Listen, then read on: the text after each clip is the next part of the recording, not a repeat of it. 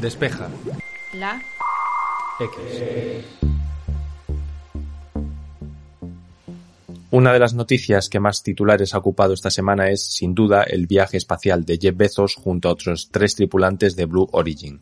Un viaje que no ha estado exento de críticas y que, además, es importante compararla con el de Virgin Galactic de Richard Branson. De estas diferencias y mucho más nos van a hablar dos editores de Sataka muy conocidos en este podcast, Javier Pastor y José García. Esto es Despeja la X, yo soy Santi Araujo y comenzamos.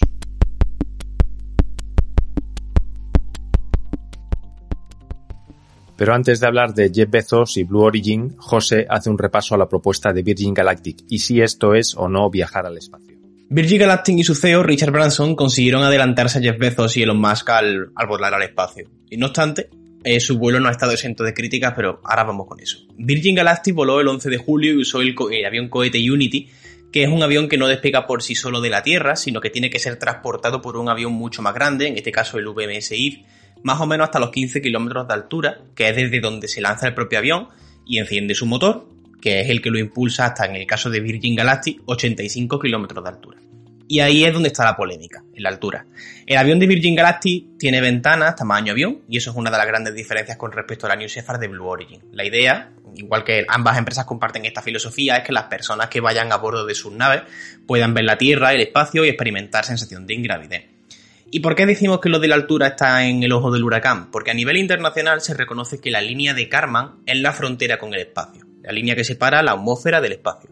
Está a unos 100 kilómetros de altura y Branson y Virgin Galactic se quedaron en 85 kilómetros. Oficialmente, y según la Administración Federal de Aviación de Estados Unidos, ha llegado al espacio, porque la Administración considera que el límite con el espacio está en las 50 millas de altura, que son 80,4 kilómetros. Además, otorga unas alas de astronauta que son literalmente un pin a los que llegan tan alto. Estos, estos astronautas, entre comillas, que llegan a esa altura son los llamados astronautas comerciales y actualmente hay 14 en el mundo, entre ellos Bezos y Branson. O sea, que decir que Richard Branson y Virgin Galactic han llegado al espacio es algo relativo, ya que, mm, en pocas palabras, depende de a quién le pregunte. De hecho, si le preguntas a Blue Origin, te dirá que el 96% de la población mundial reconoce que la línea de Karman es el límite con el espacio y que la New Shepard está diseñada para que ningún astronauta tenga que llevar un asterisco en su nombre. Eso es algo textual. Es decir, ¿qué es lo que ha hecho Virgin Galactic? Virgin Galactic ha llevado una tripulación al espacio, pero según a quien le pregunta. Hay gente que piensa que sí, que ha llegado al espacio, y gente que piensa que no. Sin embargo, el caso de Blue Origin me parece que es todavía más interesante. Javier ahora hace un repaso de la historia de Blue Origin, el ambicioso proyecto de Jeff Bezos que ha tenido un vuelo inaugural que tiene mucho de estrategia de marketing.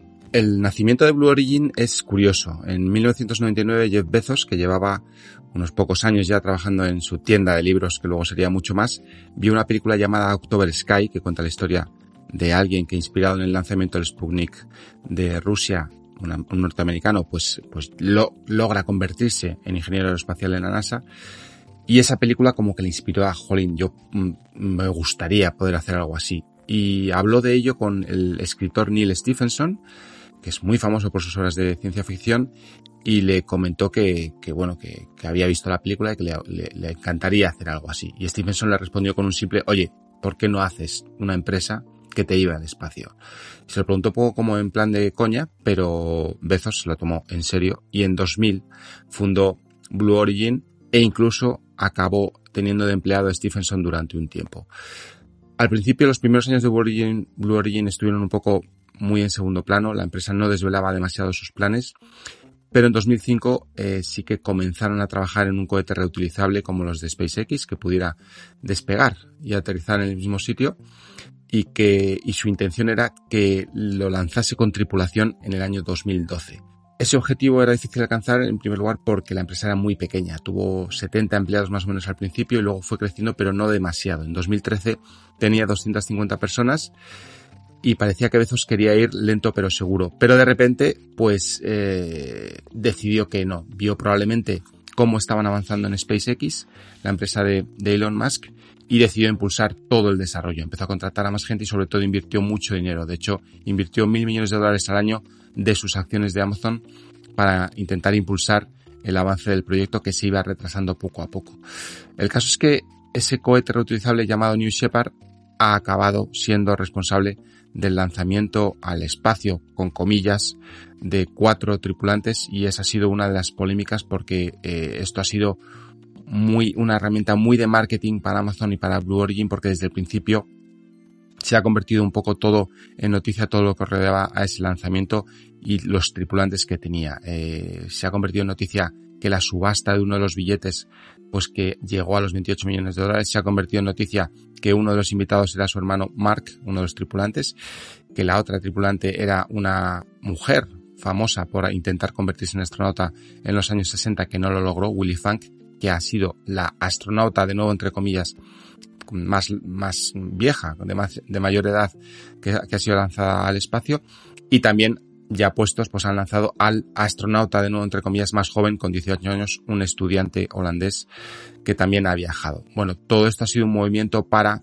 lograr convertir ese vuelo inaugural de la, del Blue Origin de, de la New Shepard en, en, bueno, en ese vuelo que de repente inaugura una nueva era de turismo espacial y que aunque, como decía José, se adelantó Virgin Galactic, parece que este era realmente el bueno porque superaba la línea Karman.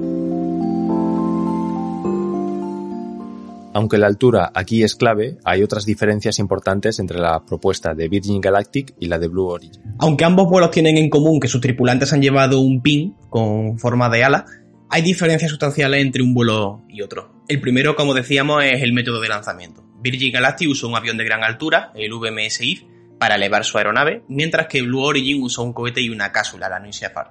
Si pensamos en las implicaciones a nivel visibilidad arriba, porque al final cuando estás pagando por esto lo que quieres es tener unas vistas espectaculares, hay algo interesante y es que el avión de Virgin Galactic no deja de tener las ventanas de un avión, mientras que la New Shepard de Blue Origin tiene, unos ventanales enormes, por lo que la visibilidad de la New Shepard a priori debería ser mucho mejor, pero desgraciadamente no hemos podido volar al espacio todavía para salir de duda. Es algo que estamos deseando hacer, pero por ahora es lo que hay. Luego está el tema de la altura. Si asumimos que la línea de Karman y sus 100 kilómetros de altura es el límite, Bezos lo ha superado y Branson no. Esos son los datos, brutos y, claro. Blue Origin alcanzó los 100 kilómetros, mientras que Branson se quedó en poco más de 80. Suficiente, como decíamos, para conseguir el pin, experimentar unos minutos de ingravidez y tener unas vistas sensacionales en ambos casos, sí, pero Blue Origin es la que oficialmente ha llegado al espacio con más o menos marketing, eso está claro. Sobre la duración del vuelo, hay diferencias importantes. Como decíamos antes, Blue Origin usa un cohete y Virgin Galactic un avión. El cohete de Blue Origin es autónomo y vuelve solo al lugar de lanzamiento, mientras que el avión de Virgin requiere de piloto. El vuelo de Blue Origin, por lo tanto, fue de unos 10 minutos, 10 minutos y 10 segundos, creo recordar. Mientras que el de Virgin duró 59 minutos desde el despegue del avión hasta el aterrizaje en la pista de Spaceport America. O sea que hay, hay diferencias importantes en la duración del vuelo realmente. Y finalmente está el precio de los billetes. Virgin Galactic sabemos que venderá los billetes por 200, por 200 250 mil dólares y que está sorteando dos tickets, por cierto, mientras que Jeff Bezos todavía no se ha pronunciado al respecto. Sin embargo, en 2018 dijo que costaría entre 200 mil y 300 mil dólares. A día de hoy, sabemos según Bezos que ya se han hecho unos 100 millones de dólares en ventas de vuelos privados, por lo que parece que no es que haya poca gente dispuesta a pagar ese precio. Es más, hay otros dos vuelos civiles programados para este año. Es decir, las diferencias fundamentales entre ambos vuelos están en el método de lanzamiento, la altura que han conseguido y, el tiempo de vuelo. Ya dependerá de cada uno en, en qué experiencia quiera gastar esos 250 mil dólares que todos tenemos guardados por ahí. Vamos a aprovechar este punto del episodio para hacer una pequeña pausa entre tanto viaje espacial para recomendar otro podcast de la casa. Se trata de las charlas de Apple Esfera, un podcast capitaneado por Pedro Aznar y que, al igual que Despeja la X, publica nuevos episodios cada jueves. Os dejamos precisamente con un fragmento del episodio que salió hace unas horas, centrado en las novedades del mundo Apple y analizando cómo las perciben los usuarios que viven fuera de la burbuja tecnológica. Recuerda, las charlas de Apple Esfera podrás encontrarlas en tu plataforma de podcast habitual. Pero la gente ahora cuando ve el nuevo rediseño del Mac, más allá del M1, ¿cómo lo ve? Porque sí que son ordenadores que aunque no estén muy puestos en el mundo Apple, la gente sí que los conoce, ¿no? Los ve en las películas, los ve en, los, en las Apple Store, ¿no? Sí. Eh, ¿Cómo lo toman, no? Se lo, se lo toman como... ¿Qué opinan de, del rediseño una vez puesto en casa, no? Que es un momento muy, muy, muy especial. A ver, yo siempre hago el ritual de abrirlo delante de la, el ¿no? de la persona. Unboxing que, personalizado sí. con Miguel. Exacto, básicamente hago eso, ¿no? O sea, vengo yo a, a, tu casa y te hago un unboxing de, del Mac comentando todo, todas las novedades. La gente quizás ha oído hablar un poquito del chip M1, ¿no? De, sí, me han Ah, dicho sí, que tiene sí como que- un chip eso sí- nuevo. eso sí que lo han oído, la, la gente normal, ¿no? Pero, pero muy por encima, muy por encima, Ya. ¿vale? Eh, lo que lo que yo me encuentro muchas veces es que yo le- les intento explicar eh, los beneficios de este chip, ¿no? De- del cambio que representa respecto a, a los chips Intel y muchas veces el cliente me acaba interrumpiendo diciendo sí sí sí lo que tú digas pero has visto lo fino que es ¿no? De, de- y has visto lo poco que pesa y lo, Sí, y lo sí. bonito que es digo vale o sea este este iMac o sea sí que hay mucha gente no no lo descarto pues que, que lo haya comprado por pues por, por los nuevos chips y por el cambio de paradigma y tal pero pero el usuario general el que lo único que quiere es un, un- el que se compra un ordenador por obligación eh, porque es una herramienta de trabajo que necesita sin tener más remedio lo compra porque pues porque es bonito porque ah, porque qué guay qué bonito que es que Apple lo ha re- rediseñado y es delgado Hmm. Eh, incluso me preguntan y esto cómo es que no ha venido antes Ya estamos de vuelta. El elitismo de este tipo de vuelos, la contaminación y el elevadísimo precio de los billetes son las críticas que más se le achacan a ambas compañías. Sobre las, los dos vuelos ha habido muchísimas críticas. Eh, la primera, la más evidente, es que esto es, como decía José, solo para ricos. Todos tenemos 250 mil dólares ahorrados para poder hacer un vuelo espacial lo antes posible. Y lo cierto es que es así. Este, este tipo de vuelos que, bueno, para muchos son vuelos turísticos de lujo, pues son muy caros y van a estar durante bastante tiempo reservados a la gente muy rica. Los billetes tanto en Virgin Galactic como en, Blue Origin van a ser muy caros. De Blue Origin no se sabe todavía cuánto sale el billete, pero sí de, Virgin, que salen a 250 mil dólares, como decía José. Y se trata de vuelos que además son muy cortos. Al final estás 10 minutos entre que despegas y aterrizas y un par de minutos a lo mejor por encima de esa línea Karman o más o menos en esa sensación de, de microgravidez. Y aquí era muy interesante la visión que tenía eh, Neil deGrasse Tyson, que es el famoso astrofísico y divulgador, al que le preguntaban si esto era vuelos espaciales y él decía, eh, no, tú aquí no estás viajando al espacio, lo que vas a tener es unas vistas bastante chulas de la Tierra, pero ni siquiera vas a ver la curva- curvatura. Entonces hacía una comparación sobre cómo sobre un globo terráqueo lo que te levantas, lo que representan esos 100 kilómetros son más o menos eh, pues una, una franja muy pequeñita, una altura muy pequeñita respecto a lo que realmente se podría considerar, bueno, un vuelo espacial, eh, digamos, completo. El de los astronautas, el de vestirte de, astronauta, el de prepararte. Entonces, toda esa calificación de astronautas ha sido muy delicada.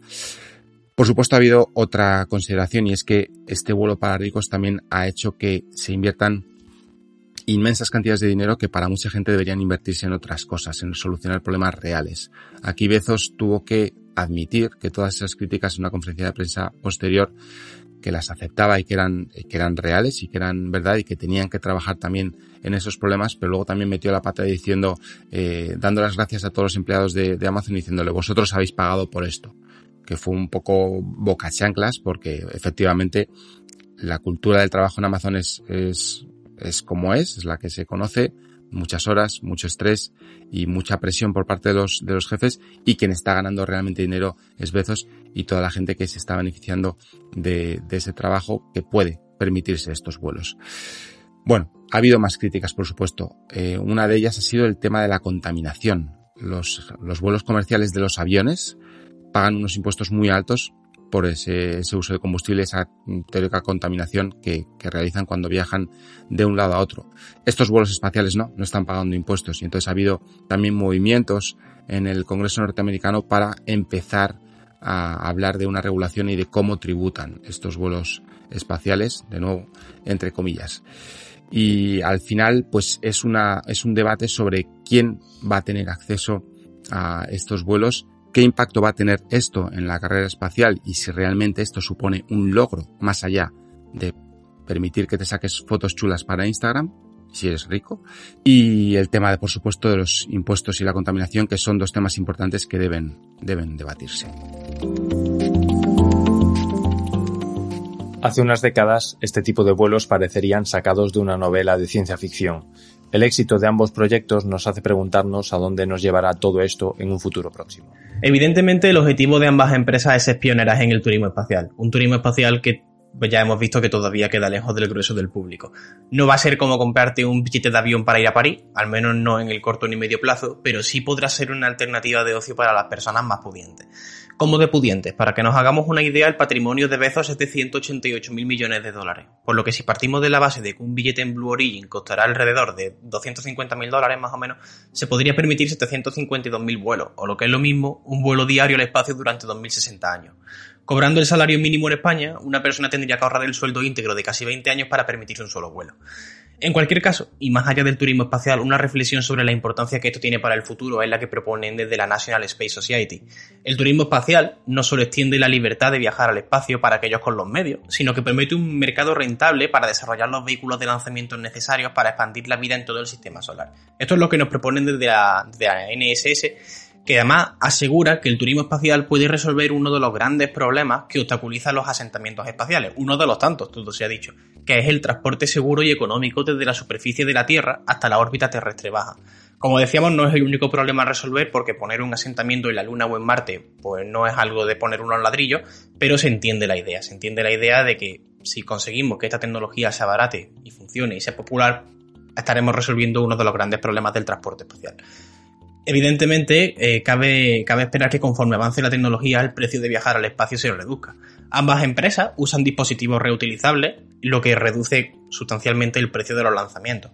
Usando esta tecnología, se podrían lanzar satélites, naves espaciales, misiones de exploración, a un precio un poquito más, un poquito más bajo. Eso es precisamente lo que vaticinaba George Whiteside, que es director ejecutivo de Virgin Galactic, que decía que al reducir el coste de acceso al espacio podremos hacer cosas como enviar pequeños nanosatélites por todo el sistema solar y hacer toda esta ciencia increíble que ahora es tan cara. Y creo que ese es uno de los, uno de los principales pilares de esta tecnología. Más allá de, de lo marketingiano, de lo impresionante que sea ver cómo alguien vuela al espacio y da volteretas en una nave espacial porque está experimentando ingravidez, el punto realmente es reducir el coste de subir a personas o mercancía al espacio.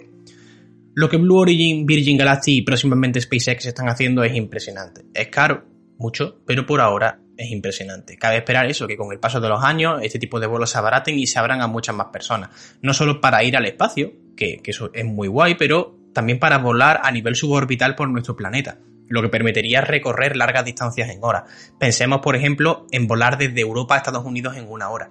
No será cuestión de un par de años, evidentemente, pero conforme la tecnología mejore y la demanda aumente, se hará más y más popular. O al menos eso es lo que, lo que hemos visto con los vuelos comerciales de toda la vida, con los teléfonos móviles y con demás tecnologías. El futuro que nos espera en lo referente al espacio es apasionante, sin duda. Por ahora es algo que, como ya hemos, ha quedado claro, es algo que queda relegado a los más pudientes, pero nos hace preguntarnos dónde estaremos y qué estaremos haciendo en los próximos años.